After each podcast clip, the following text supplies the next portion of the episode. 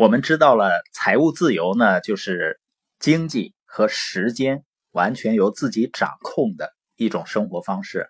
也就是说，我们不再需要为生活的所需再出卖自己的时间了。那实现财务自由的根本呢，是成长。因为我们从小成长的过程中呢，我们并没有被教育着去获得财务自由。大多数人呢，被教育着去找一份工作，用时间去换钱，而财务自由呢，是完全另外一种思维方式，就是用时间去建立资产的思维，需要呢发掘自己的领导力，所以我们在选择做事情的时候，就要选择那些能让我们积累更多能力的事情。那是不是意味着我们只要选择对了事情？就能一蹴而就呢？就一定能够财务自由呢？并不是的。我们也发现呢，很多人选对了行业，也选对了一个教育系统，也在做着正确的事情。这还不够，因为实现财务自由呢，还需要一种力量，就叫耐心的力量。我们知道，巴菲特就是运用复利的力量。以每年百分之二十多的投资回报率，使他成为了世界上最富有的人之一。那这种复利的力量不仅是在投资领域，实际上在个人的成长方面也会有这样的复利效应，就是每天进步一点点，并且呢，一定会通过复利效应最终呢展现出来。有的朋友呢问我。说觉得你讲的不错的，好像自己没有这样的口才。首先呢，人际交流的能力，在我们实现财务自由的旅程中还是非常重要的。那我自己的成长经历是这样的：我最初呢，比如说看罗伯特清崎的《穷爸爸富爸爸》的书，当我看完以后，合上书呢，你知道我心里在想什么？我想。罗伯特清崎知不知道他写的是什么呢？因为我合上书以后，脑袋就一片空白，书里的内容什么也想不起来了。实际上，就是因为我原有的理念和思维跟罗伯特清崎呢差距太远，一开始看是很难吸收他所表达的内容，但是慢慢看呢，慢慢听 CD，就开始明白这里的内容了。但是自己明白呢，跟别人讲不清楚，而且给别人讲着讲着呢，把自己都讲糊涂了。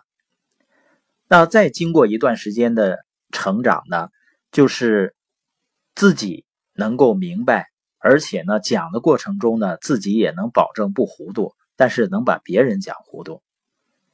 那再经过一段时间呢，就是自己明白，也能够给别人讲的明白了。所以一个人的成长。它是有复利的效应的。我就是从面对一个陌生人说话都非常紧张开始，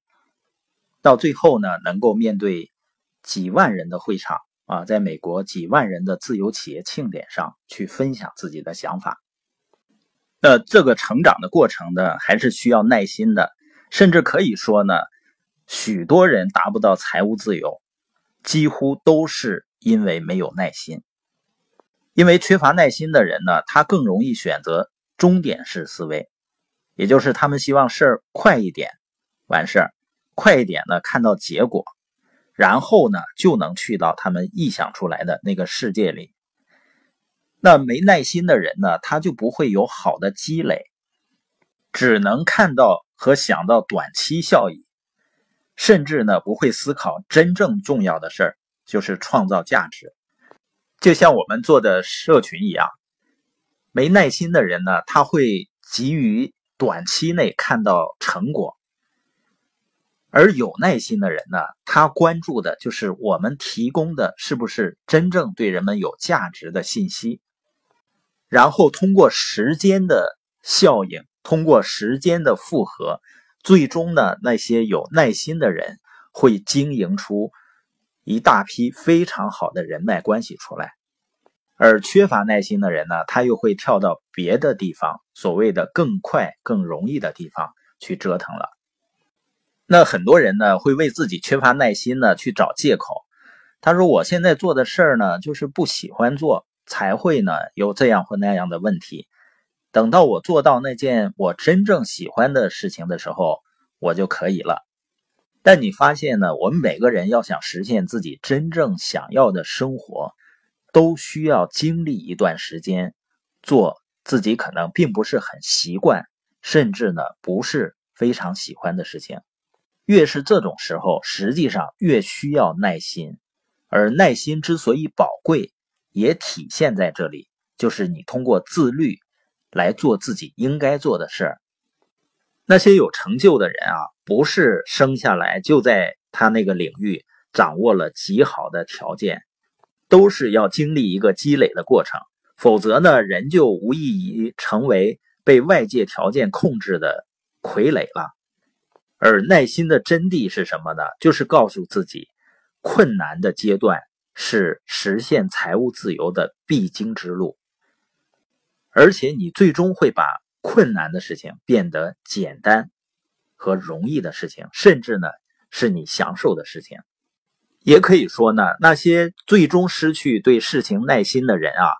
都是因为先失去了对低效率的自己的耐心。然后呢，归结为说这件事情不好做，那个行业呢太慢。实际上，好不好做、快和慢，真的跟那个行业、跟那个公司无关，它是跟我们自己是有关系的。因为我就看到，在某个行业，人们都觉得很慢的一个行业，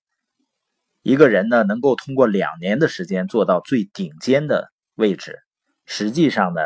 不是因为你做的那个事儿让你慢的，是因为我们要成为一个更高效率的人。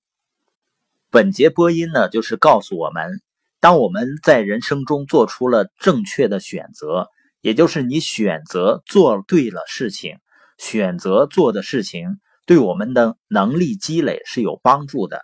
那么更重要的一点就是保持耐心，最终呢，时间会证明给我们看。